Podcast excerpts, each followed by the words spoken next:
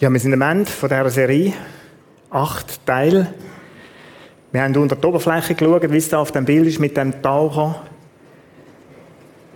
Ich habe dort angeschaut, wo wir nicht so anschauen im Leben, mit verschiedenen Themen. Wir haben verschiedene Personen, uns mit verschiedenen beschäftigt. Da war der Saul, das war so im ersten Gottesdienst. Die Frage, was ist gesunde Spiritualität? Wir sind zum David gegangen, haben etwas über Identität Denken an die Waffenrüstung, das Stichwort vielleicht über die Identität. Was ist meine Identität nachdenkt?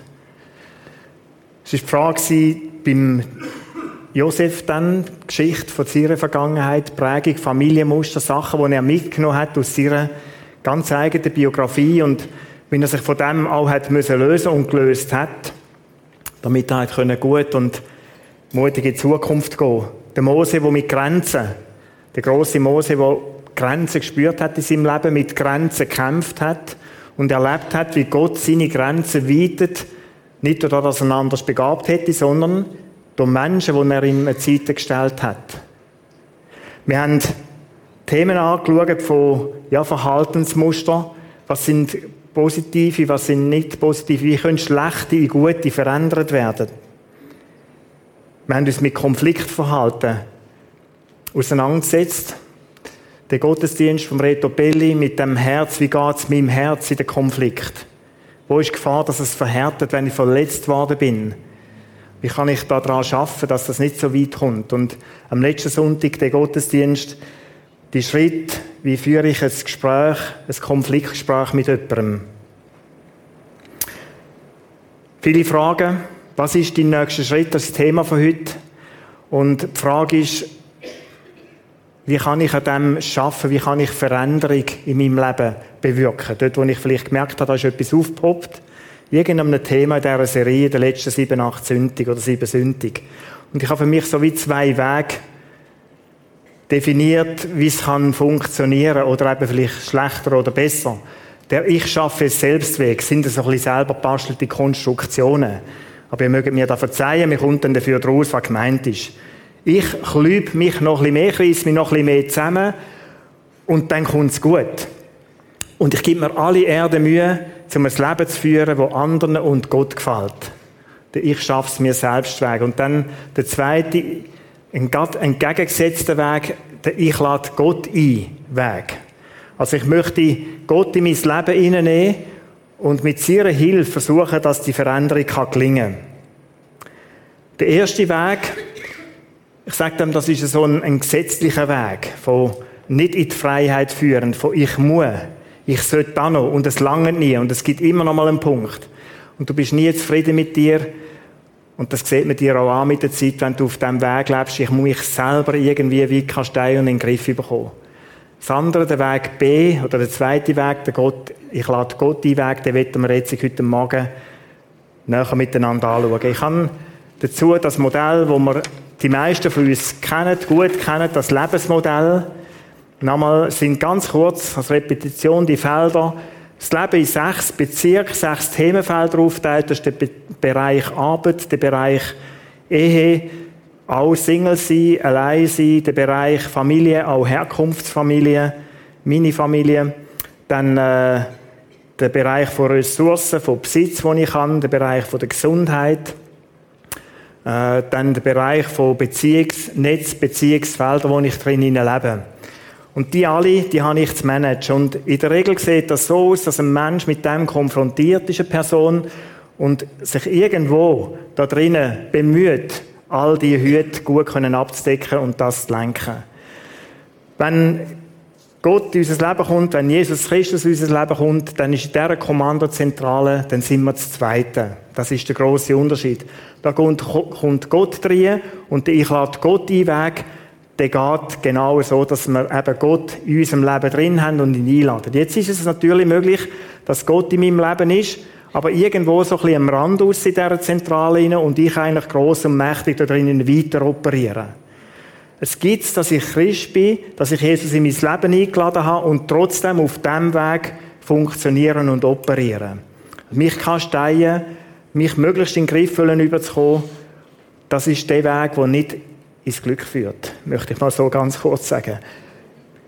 Ich lade Gott die Weg meint, wir sind da drin und ich will Gott das Kommando in meinem Leben übergeben. Wenn ein Mensch Christ wird, wie lebt denn Gott da drin? Das ist eine Frage. Wenn ein Mensch Christ wird, dann steht in der Bibel, dann verspricht uns die Bibel Gott so auch, dass der Heilige Geist in uns ihnen anfängt zu leben. Da denkst du, das ist schön und gut, das spüre ich nicht so, das ist, das ist nicht wie eine Krankheit, sondern ist etwas Positives, aber da merke ich kaum. Doch, Leute, das ist relevant. Das ist die Größe, die sichtbare Folgen und Auswirkungen hat.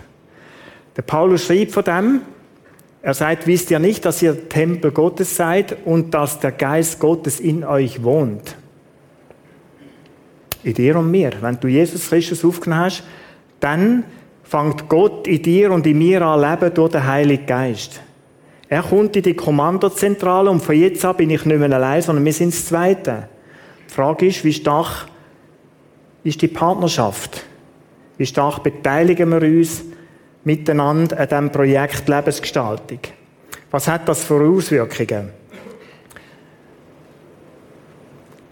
Galaterbrief schreibt der Paulus den Satz, die Frucht, die der Geist Gottes hervorbringt, besteht in Liebe, Freude, Frieden, Geduld, Freundlichkeit, Güte, Treue, Rücksichtsnahme und Selbstbeherrschung.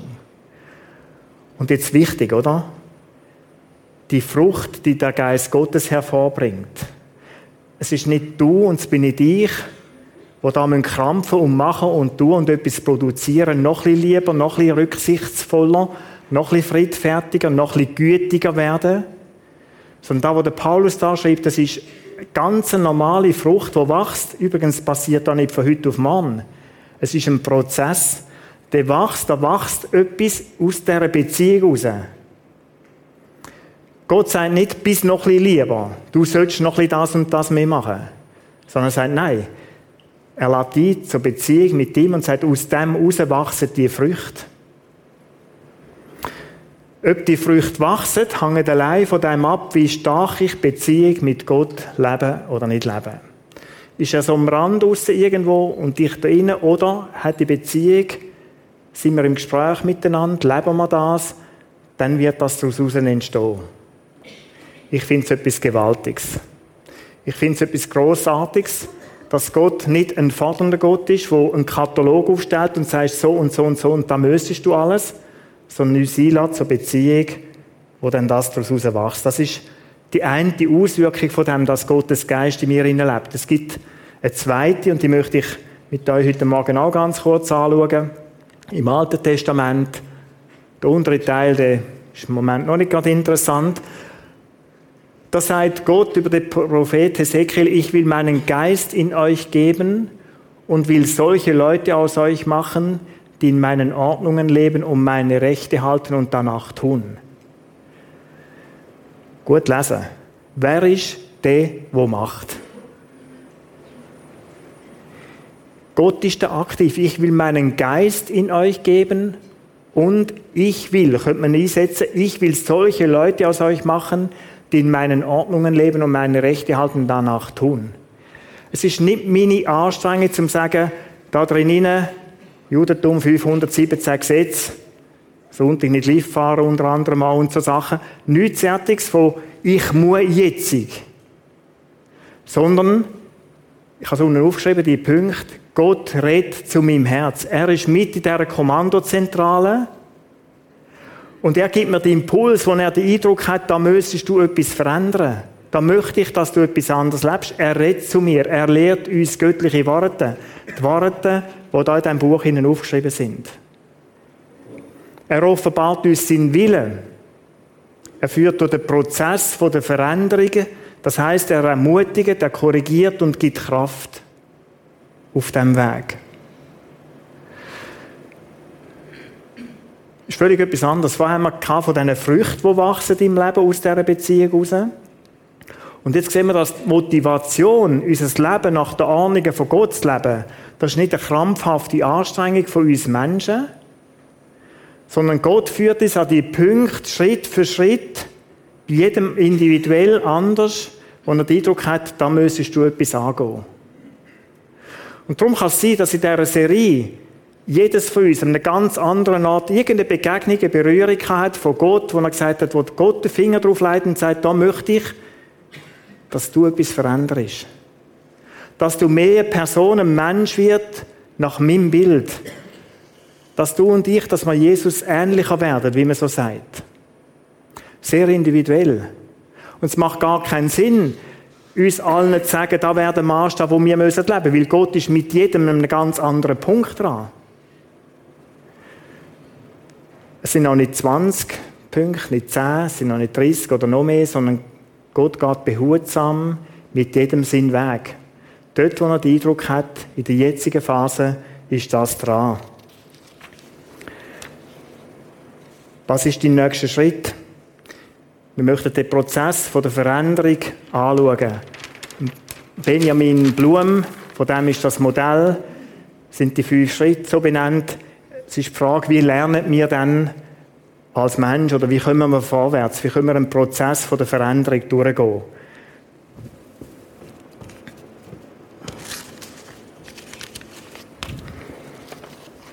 Das Erste ist, ich werde auf etwas aufmerksam in meinem Leben, sonst passiert keine Veränderung. Sehr, sehr logisch, all die Schritte sind eigentlich logisch und gleich ist es gut, das mal anzuschauen. Ich komme irgendwoher einen Impuls über. Da kann sein, dass du jetzt irgendwo in einem Gottesdienst gesessen bist und du gespürt hast, wapp, da wäre etwas für mich. Da fühle ich mich angesprochen. Und es haben ein paar uns immer wieder gesagt im Reto mir, oh, das ist mein Punkt. Da ist etwas aufgepoppt. Wie poppt etwas auf? In der Regel, das, dass ich selber im Reflektieren über mich spüre, da ist ein Punkt dran, wo ich etwas möchte angehen.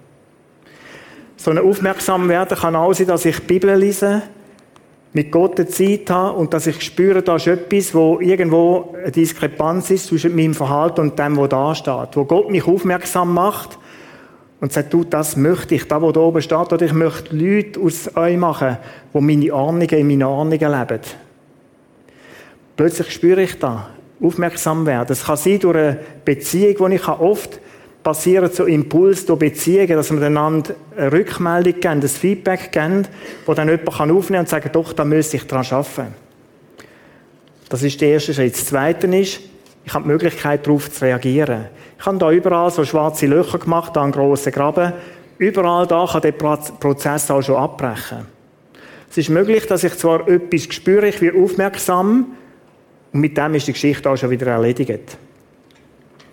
Wenn ich anfange, darüber nachdenken, wie könnte ich reagieren, ich kann positiv und negativ reagieren, ich habe beide Optionen, zum sagen, da möchte ich, das, das möchte ich anschauen. Danke Gott für den Impuls, den du mir gegeben hast. Was ist denn jetzt dran? Und dann spüre ich, oder sagt mir Gott durch Menschen, durch die Bibel, wie auch immer, was, was könnte werden. Ich spüre, da muss ich etwas verändern. Ich mache es für mich so, dass ich in dem Moment, wo ich das realisiere, dass ich die Sachen für mich schriftlich festhalte. Ich habe schon mal gesagt, von so einem Tagebuchschreiber, ich bin nicht der Tagebuchschreiber, aber so zwischendurch schreibe ich Sachen, wo ich spüre, da ist etwas dran, auch in dem Bereich, wo ich wo Gott möchte, dass ich etwas anfange zu verändern, schreibe ich das auf, ich halte es schriftlich fest. Ich fange an, darüber nachzudenken. Dann stimme ich zu. Auch da kann es wieder abbrechen, dass ich nicht zustimme und sage, oh nein, da wollte ich nicht. Aber es kann sein, dass ich zustimme und sage, das möchte ich gehen. Diesen Schritt möchte ich machen. Und jetzt kommt da ganz ein grosser Graben. Und über den möchte ich ganz schnell zwei, drei Sätze sagen. Die größte Gefahr ist nach dem, dass ich zustimme und sage, das ist eigentlich richtig, das möchte ich machen. Denkt zurück am 1. Januar oder am 31. Dezember. Ich möchte mich mehr bewegen, bis es gesünder ist für mein Herz. Ich will ein bisschen gesünder essen. Ich will ein bisschen abnehmen. Ich habe den Bauch brutal eingezogen heute Morgen. Nein, es ist nicht so schlimm. Ich möchte ein bisschen abnehmen, wie es besser ist. Ich möchte ich sollte Zustimmen tun viele Leute. Ganzen Haufen. Und viele, ich bin überzeugt, wissen auch jetzt nach dieser Serie an einem, zwei Orten, wo Gott ihnen wieder Finger drauf legt und sagt, das ist ein Punkt, wo ich möchte mit dir weitergehen. Und innerlich stimmst du zu und sagst ja. Und dann bricht es plötzlich ab. Was ist denn das Phänomen? Warum bricht es denn da ab? Es gibt das etwas von einer ganz komischen Situation von uns Menschen. Sonst sind wir eigentlich nicht so. Aber so Verhaltens- und Handlungsdiskrepanz. Da geht das, was ich will, ist nicht deckungsgleich mit dem, was ich mache. Warum? Jetzt kannst du sagen, ja, mich weniger bewegen, habe ich mich schon lange gewöhnt. Das ist eine Gewohnheit, die mich hindert. Das ist ein, etwas, eine Prägung, die ich mitnehme, die einfach die ist stärker wie mein, mein Wille. Ich möchte euch noch etwas anderes zeigen. Der Paulus der hat das auch erlebt. Galater 5 schreibt er von dem, die menschliche Natur richtet sich mit ihrem Begehren gegen den Geist Gottes. Und der Geist Gottes richtet sich mit seinem Begehren gegen die menschliche Natur. Die beiden liegen im Streit miteinander. Und wir haben vorhin das Bild gehabt, dass mit dem, dass ich Jesus in mein Leben aufnehme, dass Gott in mir Einsitz nimmt durch den Heiligen Geist. Und das, was der Paulus da schreibt, ist nichts anderes, als dass eine alte Natur, das Teufeli, wenn man so will sagen, im volkstümlichen Mund sagt, das kämpft gegen den Geist Gottes. Und das sind wie zwei Welten, die miteinander, so schreibt der Paulus, hat das auch erlebt, im Streit sind miteinander. Im Römerbrief schreibt er da, ich elender Mensch, da wo ich will, mache ich nicht und da wo ich nicht will, das tue ich. Der hat den Hut nach gespürt. Ich spüre den Kampf auch bis zum heutigen Tag. Und das ist nicht, dass ich nicht möchte. Es ist nicht, dass du nicht willst. Aber da ist ein Kampf im Hintergrund im Gang. Und die Frage ist, wer wird gewinnen? Wichtig ist mir, dass du den Kampf spürst. Das ist eine Realität. Und all die, die den Eindruck haben, diese Stufe habe ich überwunden, die spüre ich nicht mehr. Ich bin auf einem Level oben angelangt. Das ist bei mir gar nicht mehr so. Beten Ping Hannis. Grösste Irrtum, Leute, ist fast fahrlässig. Der Kampf dort oben, ich glaube, bis an mein Lebensende in mir rein, nur der Kampf ist entschieden. Jesus ist der Stärkere. Er hat den Teufel besiegt. Aber den Kampf spüren, und das ist das, warum dass es oft nicht weitergeht in diesen Prozessen.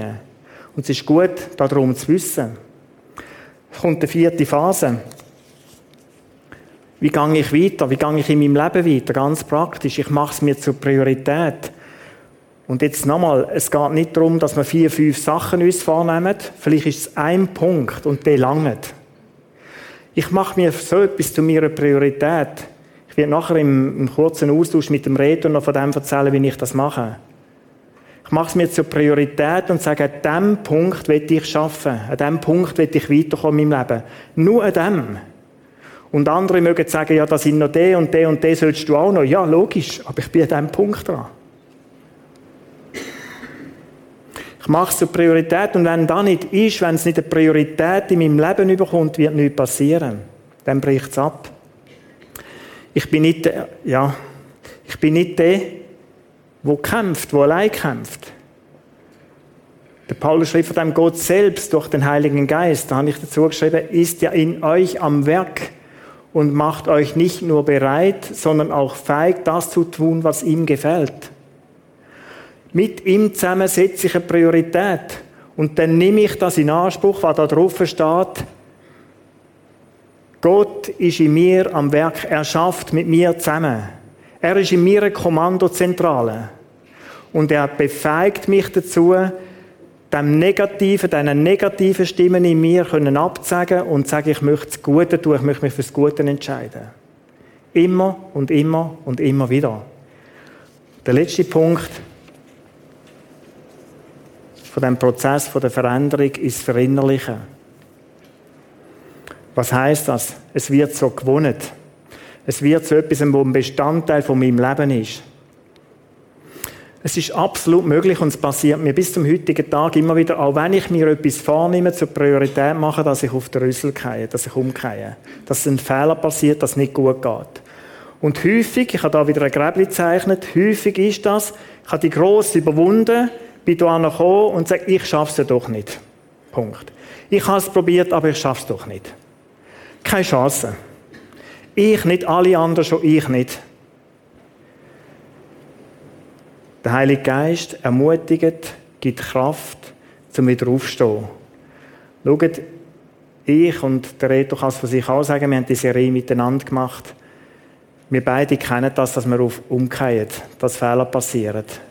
Und dann kannst du wieder aufstehen. Im Sport gibt es das Bild, oder? Die Champions stehen wieder auf. Bleib nicht liegen. Bleib nicht liegen. Fehler machen, umkehren ist normal. Das Normalste in dieser Welt. Das passiert. Wenn du nichts machst, dann machst du keinen Fehler, sagt man so. Aber wenn du etwas vornimmst, löst das Risiko ein, dass auch mal wieder etwas nicht so klappt. Aber steh wieder auf. Gott ermutigt und gibt Kraft zum Aufstehen und weitergehen. Es gibt ja die Karte, Aufstehen, Krone richten, weiterlaufen, oder? Genau so. Genau um da geht's.